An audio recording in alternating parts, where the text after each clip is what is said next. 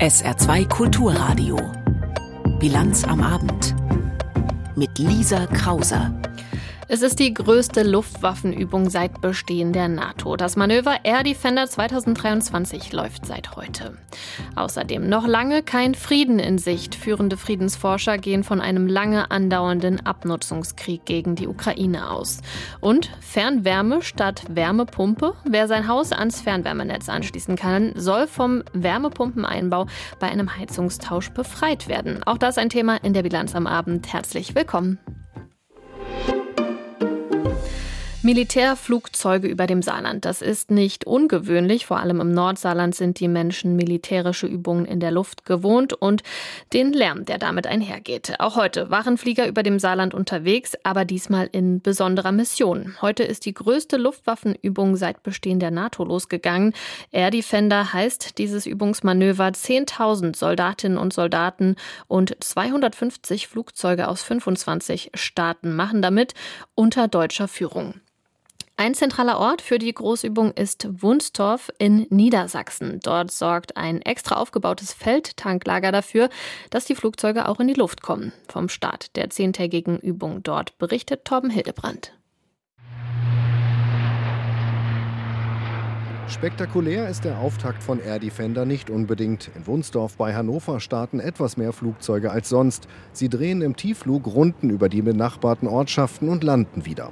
Aufwärmflüge, auch damit amerikanische Piloten das Übungsgebiet kennenlernen. Und doch ist der Tag etwas Besonderes. Deutschland und die Verbündeten starten die größte Luftübung seit Bestehen der NATO die ausgerechnet in die Zeit des russischen Krieges gegen die Ukraine fällt. Der Chef der deutschen Luftwaffe, Ingo Gerhards, betont den defensiven Charakter von Air Defender.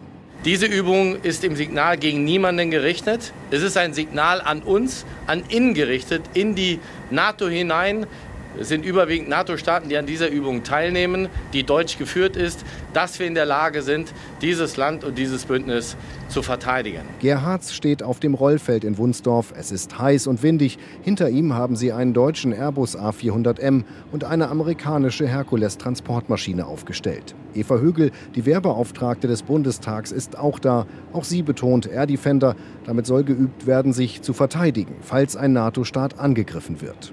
Diese Übung findet ja ganz bewusst auf einem Level statt, der nicht zur Eskalation beitragen soll, sondern es ist natürlich eine massive Präsenz. Das ist auch wichtig, ein deutliches Signal gegenüber Russland zu senden.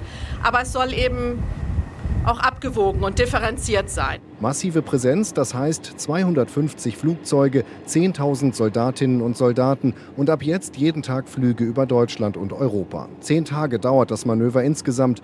Besonders an den Standorten der Kampfflugzeuge kann es laut werden. Im Norden sind das Schleswig-Jagel und Hohn, im Süden der Luftwaffenstützpunkt Lechfeld. Die ersten Jets sind zum Auftakt Richtung Osten abgehoben, sagt der Inspekteur der Luftwaffe Gerhards. Wir haben einige Kampfflugzeuge, die schon nach Litauen verlegen. Das ist das, was unsere östlichen Bündnispartner verlangen. Diese Rückversicherung, dass wir zeigen, auch sie sind natürlich Teil, integraler Bestandteil dieser NATO. Wunsdorf ist logistische Drehscheibe. Über den Fliegerhorst vor den Toren Hannovers haben die Amerikaner ihr Material nach Deutschland gebracht. Und auf dem Gelände ist das größte mobile Feldtanklager aufgebaut worden, das es in Deutschland je gab. Mehr als 2,4 Millionen Liter Flugbenzin lagern in riesigen Tanks, ein paar hundert Meter entfernt von der Startbahn in Wunsdorf. Übungen für den Ernstfall, der hoffentlich nie eintritt, wie Niedersachsens Ministerpräsident Stefan Weil betont. Dass wir uns wünschen, dass niemals eine solche Verlegung notwendig wird, wie sie hier geübt wird. Das liegt auf der Hand, aber gleichzeitig ist es besser, wenn man gewappnet ist.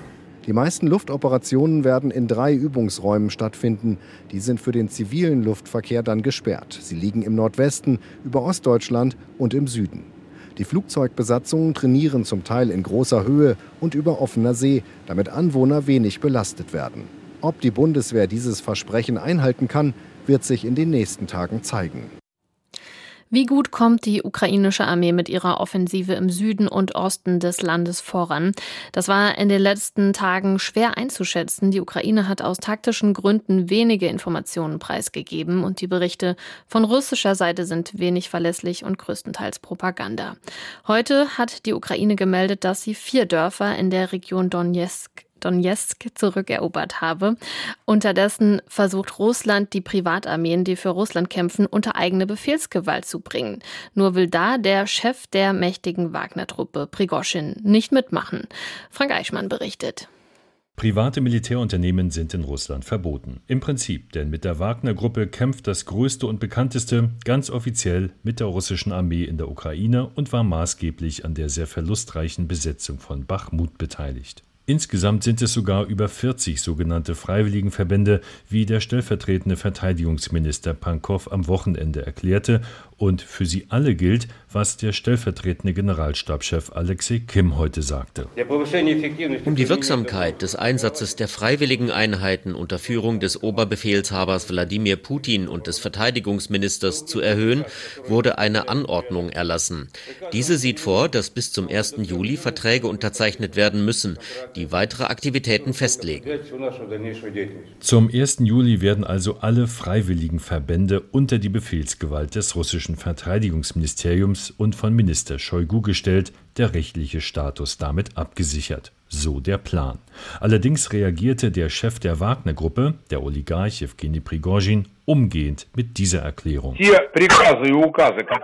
Diese Befehle und Anordnungen, die Shoigu erlässt, gelten für Mitarbeiter des Verteidigungsministeriums und für Militärpersonal. Das private Militärunternehmen Wagner wird keine Verträge mit Shoigu unterzeichnen. Ein weiterer Affront des Putin-vertrauten Prigozhin gegen den Verteidigungsminister und dessen Generalstabschef. Beiden warf Prigozhin in den vergangenen Wochen immer wieder Unfähigkeit vor, so auch jetzt. Leider verfügen die meisten Militäreinheiten nicht über eine solche Effizienz wie wir. Und zwar gerade deshalb, weil Shoigu militärische Formationen nicht normal verwalten kann. Was nach diesem Befehl passieren wird, ob wir keine Waffen und Munition mehr bekommen, werden wir sehen. Wie man so sagt, wenn es donnert, werden sie angerannt kommen und Waffen und Munition liefern mit der Bitte zu helfen. Trotz dieser Kampfansage konnte das russische Verteidigungsministerium heute einen Erfolg für sich verbuchen. Die erste Unterschriftszeremonie. Der Freiwilligenverband Ahmad des tschetschenischen Machthabers und einstigen Prigozhin-Verbündeten Ramsan Kadyrov unterzeichnete die Unterstellung unter die Befehlsgewalt des Verteidigungsministeriums. Tausende Angehörige von Ahmad sollen in der Ukraine im Einsatz sein. Abdi Alaudinov, der Kommandierende von Ahmad, nach der Unterschrift. Ich denke, das ist eine sehr gute Sache. Vielen Dank an die Führungskräfte, die diese Entscheidung getroffen haben. Wir haben keine andere Wahl, als zu gewinnen. Und natürlich werden wir gewinnen, wenn wir Seite an Seite mit allen anderen Einheiten stehen, die sich heute in der Zone der Spezialoperation befinden. Gemeint das Kriegsgebiet in der Ukraine. Ob und wie das russische Verteidigungsministerium oder Verteidigungsminister Shoigu persönlich auf die offene Kampfansage Jewgeni Prigozhins reagiert, sich nicht der Befehlsgewalt zu unterstellen, ist bislang offen. Allerdings bekannte sich der Wagner-Chef ausdrücklich zur sogenannten Spezialoperation und zum Oberbefehlshaber, dem russischen Präsidenten. Wann hört dieser Krieg endlich auf? Diese Frage treibt nicht nur die direkt betroffenen Menschen in der Ukraine um. Immer wieder gibt es Forderungen, weniger Waffen zu liefern und mehr auf Diplomatie zu setzen. Aber so einfach ist das nicht, sagen Fachleute aus der Friedensforschung. Führende deutsche Friedensforschungsinstitute haben heute ihr Friedensgutachten vorgestellt. Das wird jedes Jahr veröffentlicht und in dem diesjährigen Gutachten mahnen die Forschenden ausdrücklich, es sei wichtig, die Ukraine weiter mit Waffen zu unterstützen. Russland zu beschwichtigen, das ist nach ihrer Analyse kein realistischer Weg zu einem nachhaltigen Frieden. Markus Sambale hat mehr Details dazu. Noch lange kein Frieden. So bedrückend ist schon der Titel des knapp 150 Seiten starken Gutachtens. Renommierte Fachleute aus der Friedensforschung haben die Analyse zusammengestellt und zeichnen ein ernüchterndes Bild beim Blick auf Russlands Krieg gegen die Ukraine. Nach allem, was wir in der Forschung über zwischenstaatliche Kriege wissen und wie sie enden und darüber, wie dieser Krieg verläuft, ist in naher Zukunft kein Frieden in Sicht. Kein Frieden in Sicht, lautet die Analyse der Frankfurter Konfliktforscherin Nicole Deitelhoff, weil der Aggressor Russland nicht von seinen Zielen abrückt. Die Experten und Expertinnen, die das Gutachten jährlich gemeinsam erstellen, widersprechen ausdrücklich denen, die einen Stopp von Waffenlieferungen an die Ukraine fordern. Stattdessen warnen sie. Ein Einstellen der militärischen Unterstützung der Ukraine zugunsten von sofortigen Friedensverhandlungen, wie es bisweilen und jüngst kam wieder einer, in offenen Briefen, Manifesten oder teils auch auf Demonstrationen gefordert wird, wird nach unserem jetzigen Wissensstand keinen nachhaltigen Frieden bringen. Denn dann, da sind sich die Forschungsinstitute einig, würde die Ukraine den Krieg verlieren. Russland würde die gesamte Ukraine kontrollieren, mit allen schon bekannten Methoden von Folter, sexueller Gewalt, Verschleppung bis hin zu Tötungen. Und noch mehr. Russland würde dann womöglich weitere europäische Länder bedrohen. Die Empfehlung an die Bundesregierung lautet deshalb, die Waffenlieferungen an die Ukraine fortzusetzen. Doch dabei soll es nicht bleiben. Auch wenn Friedensverhandlungen derzeit keine realistische Option sind, sie müssten schon mitgedacht und vorgeplant werden für den fernen Tag, wenn es soweit ist. Friedensforscherin Nicole Deitelhoff macht konkrete Vorschläge. Dazu zählt, Staaten und geeignete Persönlichkeiten in einer internationalen Kontaktgruppe zusammenzuführen, in Kooperation mit gleichgesinnten Regierungen mögliche Verhandlungsgegenstände zu skizzieren und Lösungsansätze zu diskutieren. Wer könnte wie mit wem eines Tages verhandeln? Das ist die Frage. Aber auch heute sollte die Bundesregierung mit den Verantwortlichen im Kreml zumindest auf gewisse Art in Kontakt bleiben, lautet ein Appell. Nach Einschätzung der Expertin finden solche Gespräche im Geheimen ohnehin weiter statt. Da gibt es immer ähm, sehr viel Ungemach, dass man das Gefühl hat, es würde komplett unnötig einfach Putin hofiert. Aber im Grunde genommen geht es die ganze Zeit darum, auszuloten, ob irgendwo Aufweichungen stattfinden, ob sich irgendwo kleine Türen öffnen. Bis sich solche Türen für Verhandlungen richtig öffnen, wird es wohl noch lange dauern. Für die Hamburger Sicherheitsexpertin Ursula Schröder ist es deshalb entscheidend, dass die Politik den Menschen noch deutlicher macht, dass wir es mit einem langen Krieg zu tun haben werden, dass die deutsche Bevölkerung sich darauf einstellen muss, dass hier Ressourcen aufgewendet werden müssen, die hoch sind, die sogar sehr hoch sein können und dass diese Situation nicht bis zum Sommer nächsten Jahres vorbei sein kann. Es ist eine bittere Schlussfolgerung der Friedensforschung, die wohl noch lange Zeit vor allem über Krieg sprechen muss. Informationen von Markus Sambale waren das. Der ehemalige Ministerpräsident und EU-Kommissar Mario Monti hat ihn mal den Vater aller Populisten genannt. Ein Rechtspopulist war er, Silvio Berlusconi. Ein Mann, der Italiens Politik stark geprägt hat. Niemand war länger Ministerpräsident in Italien als er. International hat er immer wieder mit Skandalen Schlagzeilen gemacht. Es ging um Frauengeschichten, Konflikte mit der Justiz und rechtspopulistische Äußerungen. Jetzt ist Silvio Berlusconi mit 86 Jahren gestorben. Er hatte chronische Leukämie. Jörg Seiselberg mit ersten Reaktionen auf seinen Tod. Berlusconi sei ein Kämpfer gewesen, sagte Italiens Regierungschefin Meloni zum Tod des ehemaligen Ministerpräsidenten und Medienunternehmers. Berlusconi habe niemals Angst gehabt, seine Überzeugungen zu verteidigen, so Meloni. Vom Ende einer Ära schreibt Elli Schlein, die als Chefin der größten italienischen Oppositionspartei PD ihr Beileid ausdrückt. Auch die Bundesregierung hat auf den Tod Berlusconis reagiert und dem italienischen Volk und der italienischen Regierung ihre Anteilnahme ausgesprochen. Der Chef der Europäischen Volkspartei Manfred Weber von der CSU zeigt sich betroffen und schreibt, er werde die Energie und die Hingabe nicht vergessen, mit der Berlusconi für sein geliebtes Italien und Europa gearbeitet habe. Auch Ungarns Regierungschef Orban hat sein Beileid bekundet und, fast wortgleich mit Meloni, Berlusconi als Kämpfer gewürdigt. Berlusconi ist heute Vormittag nach Angaben der Klinikleitung um 9.30 Uhr im Mailänder Krankenhaus San Raffaele verstorben. Im April war bekannt geworden, dass Berlusconi an Leukämie erkrankt ist. Am Mittwoch soll es im Mailänder Dom eine Staatsbegräbnisfeier geben. Der Medienunternehmer war insgesamt viermal Ministerpräsident. 2013 wurde er wegen Steuerhinterziehung verurteilt. Im vergangenen Herbst schaffte er es als Senator seiner Partei Forza Italia wieder ins Parlament einzuziehen. Wir gucken auf weitere wichtige Meldungen des Tages. Peter Weizmann hat den Nachrichtenüberblick. Der Autobauer Ford hat in seinem Kölner Werk die Produktion von E-Autos gestartet. Der Verwaltungsratsvorsitzende Ford Jr. sagte, das Werk werde eines der effizientesten und umweltfreundlichsten in der Automobilindustrie sein. Bei Ford in Köln können 250.000 Elektrofahrzeuge pro Jahr hergestellt werden. Für die Produktionsumstellung hat der Konzern rund 2 Milliarden Dollar investiert. Ford hat im europäischen Pkw-Geschäft Einbußen hinnehmen müssen und erst spät auf Elektromobilität gesetzt. In Köln sollen von rund 14.000 Stellen etwa 2.300 wegfallen. Der Brüsseler Asylkompromiss sorgt bei SPD und Grünen weiter für Spannungen. Die frühere hessische SPD-Vorsitzende Ypsilanti erklärte aus Protest gegen die Asylentscheidung jetzt ihren Parteiaustritt. Bei den Grünen brachte der frühere Vorsitzende Trittin einen Sonderparteitag ins Gespräch. Trittin sagte dem Magazin Stern, bei dem Thema gehe es um echte grüne DNA. Er sehe nicht, wie man sonst eine Zuspitzung des Streits in Fraktion und Partei verhindern könne. Im Saarbrücker Prozess um Millionenbetrug im Internet ist die außergewöhnlich hohe Haftstrafe rechtskräftig. Der Bundesgerichtshof hat die Revision der Verteidigung als unbegründet abgelehnt. Der Angeklagte war im vergangenen August zu zwölf Jahren Haft wegen mehrfachen gewerbsmäßigen Bandenbetrugs verurteilt worden. Als Betreiber eines Callcenters im Kosovo war er ranghohes Mitglied einer Bande, die Anleger mit gezinkten Online-Finanzportalen um ihr Geld gebracht hatte. In dem Prozess ging es um über 1000 Anleger, die zusammen 32 Millionen Euro verloren haben. Es ist die wohl höchste Haftstrafe, die jemals in einem deutschen Betrugsverfahren verhängt wurde. Im Jeboa-Prozess hat ein Zeuge aus der früheren Saluja Neonazi-Szene ausgesagt.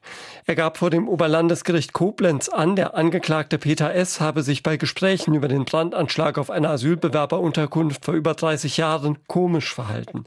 So habe der 52-Jährige damals auf die Frage, ob er etwas mit der Tat zu tun habe, nur mit den Schultern gezuckt und gegrinst.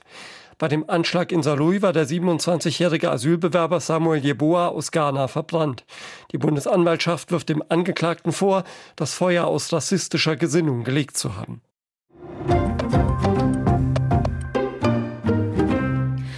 Keine neuen Gas- und Ölheizungen mehr. Diese Ankündigung aus dem Wirtschaftsministerium sorgt seit Wochen für Diskussionen und Kritik. Denn als einzige Alternative sehen viele bislang den Einbau einer Wärmepumpe und auf viele Haushalte würden damit Kosten von mehreren 10.000 Euro zukommen. Wirtschaftsminister Habeck steht also unter Druck. Er und Bauministerin Geiwitz loten deshalb gerade eine Alternative zur Wärmepumpe aus. Sie wollen mehr auf Fernwärme setzen und einen Fernwärmeanschluss auch als Alternative zur Wärmepumpe zulassen. Fernwärme ist zwar noch wenig nachhaltig, soll es aber werden. Über den Ausbau der Fernwärmenetze haben Habeck und Geiwitz heute auf dem sogenannten Fernwärmegipfel mit Branchenvertretern gesprochen. Einzelheiten dazu aus Berlin von Martin Polanski. Wirtschaftsminister Habeck von den Grünen spricht von einem starken Signal. Bauministerin Geiwitz von der SPD sieht großes Potenzial für die Wärmeversorgung. Die Bundesregierung will die Fernwärmenetze zügig ausbauen, damit zukünftig klimafreundlicher geheizt wird. Bis 2045 soll sich der Fernwärmeanteil verdreifachen, mit im Schnitt 100.000 neu angeschlossenen Gebäuden pro Jahr. Und Fernwärmenetze sollen auf erneuerbare Energieträger umgestellt werden, mit Kraftwerken, die nicht Gas oder Kohle nutzen, sondern Geothermie, Abwärme oder auch Großwärmepumpen. Das Zwischenziel bis 2030 soll Fernwärme zur Hälfte aus Erneuerbaren erzeugt werden. Derzeit beträgt deren Anteil nur 20 Prozent in den Wärmenetzen. Die Bundesregierung stellt in Aussicht, dass Haushalte mit Fernwärmeoption auf den Einbau einer Wärmepumpe auch zukünftig verzichten können. Das umstrittene Heizungsgesetz soll möglichst pragmatisch gehandhabt werden, betonen die beiden zuständigen Minister. Innerhalb der Ampelkoalition wird derzeit intensiv über die Details des Heizungsgesetzes verhandelt. In einer gemeinsamen Erklärung zum Fernwärmegipfel bekennen sich auch die Energiewirtschaft und die Kommunalverbände zu den Ausbauzielen. Die Verbände fordern allerdings umfangreiche staatliche Förderung für die Umrüstung der Netze. Wie viel Geld der Bund dafür bereitstellen will, muss laut Bauministerin Geiwitz aber noch geklärt werden. Was den Streit über das Heizungsgesetz angeht, hat Habeck nach dem Fernwärmegipfel gesagt, dass aus seiner Sicht eine Einigung über das Gesetz nicht mehr viel im Weg steht. Über die Details streitet die Ampelregierung ja seit Wochen. Wenn das Gesetz noch bis Sommer verabschiedet werden soll, müsste es diese Woche noch erstmals vom Bundesrat beraten werden. Es fehlen Medikamente. Bei Fachärzten dauert es teils Monate oder gleich ein halbes Jahr, bis man einen Termin kriegt. Und in Krankenhäusern fehlt Personal. Für Menschen, die krank sind und auf Medikamente oder ärztliche Hilfe angewiesen sind, ist die aktuelle Lage im Gesundheitssystem eine Belastung. Patientinnen und Patienten in Deutschland können sich mit ihren Problemen und Sorgen an die unabhängige Patientenberatung UPD wenden. Das ist ein Angebot, das nichts kostet und das stark nachgefragt ist. 120.000 Beratungen hat die UDP vergangenes Jahr durchgeführt und heute hat sie gemeinsam mit dem Patientenbeauftragten der Bundesregierung berichtet, welche Sorgen Patientinnen und Patienten und deren Angehörige in den letzten Jahren umgetrieben, umgetrieben haben. Vera Wolfskämpf mit den Einzelheiten. Die unabhängige Patientenberatung bietet kostenlos Hilfe für alle, die beim Arzt falsch behandelt wurden, sich mit der Krankenkasse streiten oder allgemein medizinische Fragen haben. 2022 hat sich das Krisenjahr mit steigenden Preisen und höheren Energiekosten in den Gesprächen wiedergespiegelt. Es gab mehr als 6000 psychosoziale Beratungen, 1000 mehr als im Vorjahr, erklärt Geschäftsführer Torben Krummwiede. Menschen, die Angehörige pflegen, die selbst pflegebedürftig oder von chronischen Krankheiten betroffen sind, sind von Krisen besonders stark betroffen. Ob Miete, Stromrechnung, die Pflege von Angehörigen oder die eigene gesundheitliche und pflegerische Versorgung. Die Angst, bald vor dem Nichts zu stehen, war dabei das Dauerthema der Beraterinnen und Berater. Deshalb brauche es unter anderem mehr Unterstützung für pflegende Angehörige. Die Patientenberatung sieht sich als Seismograph im Gesundheitswesen. So drehte sich lange vieles um Corona. Im vergangenen Jahr verstärkten sich die Nachfragen wegen nicht lieferbarer Medikamente. Deshalb findet Torben Krummwiede es richtig, dass die Politik mit mehr Lagerhaltung und weniger Preisdruck gegensteuern will. Für ein anderes Problem ist dagegen keine Abhilfe in Sicht. Zunehmend suchen Menschen verzweifelt nach einem Arzt. Sie finden nach vielen Telefonaten, nach Googlen und E-Mail-Schreiben einfach keinen Termin bei einem Haus- oder Facharzt. Gerade für die längerfristige Versorgung durch Haus- oder Kinderärzte gibt es oft keine aufnahmebereiten Praxen. Das gilt übrigens ausdrücklich nicht nur für den ländlichen Bereich. Die Terminservicestellen vermitteln zwar bei Bedarf einen Einzeltermin, können aber nicht bei der Suche nach einer dauerhaften Betreuung helfen. Der SPD-Politiker Stefan Schwarze ist der Patientenbeauftragte der Bundesregierung. Er will sich für eine Lösung einsetzen. Da gibt es Möglichkeiten, auch die ambulanten Versorgung über die Krankenhäuser auszubauen. Für mich ist entscheidend, dass Patientinnen und Patienten Anlaufpartner haben. Stefan Schwarze lobt die wichtige Arbeit der Patientenberatung. Allerdings ist offen, wie es ab dem nächsten Jahr damit weitergeht. Eine Stiftung soll die Aufgaben übernehmen. Patientenorganisationen und die Krankenkassen sollen sich daran beteiligen. Torben Krummwiede von der unabhängigen Patientenberatung kritisiert, eine Zukunft für die qualifizierten Mitarbeiterinnen und Mitarbeiter fehlt. Die Beraterinnen und Berater fragen sich täglich, ob, wann und wie es mit ihnen weitergeht. Der Patientenbeauftragte Stefan Schwarze arbeitet am Aufbau der neuen Stiftung. Er betont, sie solle digital, telefonisch, aber auch regional beraten. Ich habe ein hohes Interesse daran, dass wir den Mitarbeiterinnen und Mitarbeitern auch eine Zukunft geben und dieses Know-how in die neue Einrichtung übertragen. Wenn das Wissen der rund 100 Beraterinnen und Berater nicht verloren gehen soll, muss sich die Politik allerdings ranhalten. Denn rund ein Dutzend von ihnen hat sich bereits eine andere Arbeit gesucht. Arnold Ludes, das ist der Tierschutzbeauftragte des Saarlandes. Seit letztem Jahr Herbst ist er im Amt. Eine Wahl, mit der nicht alle glücklich waren, denn Ludes ist Jäger und das kommt bei vielen Tierschützerinnen und Schützern nicht so gut an. Ob sie mit der Wahl von Ariane Kari glücklicher sind, wird sich zeigen. Sie ist die neue und allererste Bundestierschutzbeauftragte. Bisher hatten nur die Länder Tierschutzbeauftragte, jetzt hat auch die Bundesregierung so eine Stelle geschaffen. Heute ist Ariane Kari in Berlin vorgestellt worden und Celine Schmock war dabei. Seit heute ist Ariane Kari im Amt. Sie ist die erste Tierschutzbeauftragte der Bundesregierung und soll Tierschutz auf Bundesebene stärken. Dass es das Amt geben soll, hatten SPD, Grüne und FDP bereits im Koalitionsvertrag festgelegt.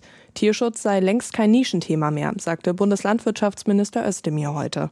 Aber in vielen Bereichen habe man noch einen weiten Weg vor sich. Wenn man zurückblickt in der Geschichte der Menschheit, dass das Verhältnis zu Tieren ja nicht in Stein gemeißelt ist, sondern wandelbar ist, weil eben Tiere nicht mehr einfach nur Sachen sind, sondern als Mitgeschöpfe betrachtet werden. Dafür ist es wichtig, dass jemand von außen einen Blick drauf hat, sich das System insgesamt betrachtet, fachlich unabhängig, weisungsfrei berät gelegentlich auch empfiehlt. Die Tierschutzbeauftragte wird in Zukunft bei der Gesetzgebung mitwirken, Ansprechpartnerin für Anfragen von Bürgerinnen und Bürgern sein und Missstände im Umgang mit Tieren deutlich machen. Großen Handlungsbedarf sieht Kari bei den rechtlichen Rahmenbedingungen für die Haltung. Ich sehe tatsächlich das größte Problem in Deutschland eine unzureichende und teilweise komplett fehlende äh, rechtliche Rahmenbedingungen für Tiere. Im Nutztierbereich ähm, wird da ja auch jetzt im Laufe nachgelegt. Wir haben ja sehr wenige Mindestanforderungen überhaupt festgelegt für landwirtschaftliche Nutztiere. Und im Heimtierbereich zum Beispiel gibt es ja konkrete Mindestanforderungen für Tierhaltung überhaupt nicht. Da sehe ich das größte Problem sozusagen einerseits und andererseits auch das größte Potenzial daran, was für den Tierschutz zu tun. Als Tierschutzbeauftragte will sie den Tieren bundesweit eine Stimme geben, sagte Kari bei ihrem Amtsantritt. Sie selbst habe weder Hund noch Katze, dafür aber Tiere im Garten. Also tatsächlich habe ich äh, als Haustier derzeit nur äh, Goldfische im Gartenteich. Ähm, da ich ja sehr viel unterwegs bin, habe ich äh, leider keine weiteren ähm, Heimtiere mehr. Kritik am Posten kommt von der Unionsfraktion im Bundestag. Der Posten sei überflüssig. Wichtiger sei eher langfristige finanzielle Planungssicherheit für Landwirtinnen und Landwirte. Tierschutzorganisationen lobten hingegen, dass es nun eine Tierschutzbeauftragte auf Bundesebene gebe. Wir machen weiter mit der Börse. Aus Frankfurt meldet sich Nikolaus Buschlüter. Der Start in die neue Woche ist dem DAX besser gelungen als von vielen Ökonomen erwartet. Kurzzeitig überwand er sogar die 16.100 Punkte Marke. Und das obwohl Anleger vor wichtigen zinspolitischen Entscheidungen normalerweise eher zurückhaltend agieren. In dieser Woche entscheiden gleich vier Zentralbanken über ihre Leitzinssätze. Die Notenbanken in Washington, Peking, Tokio und die Europäische Zentralbank in Frankfurt. Für die positiven Zahlen auf dem Frankfurter Parkett sorgen nicht nur gute Vorgaben von den Börsen in Asien, auch die großen Indizes an der Wall Street legen zum Wochenauftakt zu. Die Anleger in New York erwarten, dass die Notenbank Fed am Mittwoch angesichts sinkender Inflationszahlen eine Zinspause verkündet. Das hebt die Stimmung an den Aktienmärkten vorsorglich. Der DAX geht mit einem Plus von einem knappen Prozent aus dem Handel. Er steht bei 16.097 Zählern. Deutliche Einbußen gab es dagegen beim Duftstoffanbieter Simrise, fast ein Prozent schwächer. Grund ist eine zurückgenommene Kaufempfehlung der Deutsche Bank Research wegen langsameren Wachstums bei Simrise. Der Euro verliert leicht gegen den Dollar. Die europäische Gemeinschaftswährung notiert bei einem Dollar 0,753. Sie waren allein, aber sie haben ein Beispiel des Überlebens gesetzt, das in die Geschichte eingehen wird. Das hat der Präsident von Kolumbien, Gustavo Petro, gesagt, nachdem die vier Kinder, die den Absturz eines Kleinflugzeugs im kolumbianischen Regenwald überlebt haben und sich 40 Tage alleine durchgeschlagen haben, gefunden wurden. Mittlerweile sind mehr Details dazu bekannt, wie die Kinder das geschafft haben. Anne Herberg. Eine Schildkröte gab das Zeichen, erklärte einer der indigenen Retter der im Dschungel gefundenen Kinder. Denn wenn man eine Schildkröte sieht, dann darf man sich etwas wünschen, so der Glaube seiner indigenen Vorfahren.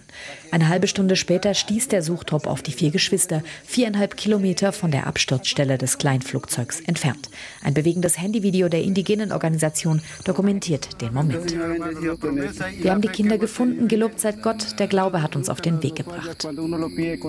Ausgemergelt von der 40-tägigen Odyssee durch den Regenwald, aber lebendig. Inzwischen ist bekannt, die Mutter der vier Kinder hat den Flugzeugabsturz wohl ebenfalls überlebt und ist erst vier Tage später gestorben. Das bestätigte auch der Vater der Kinder, Manuel Ranocke, am Sonntag in der Hauptstadt Bogota.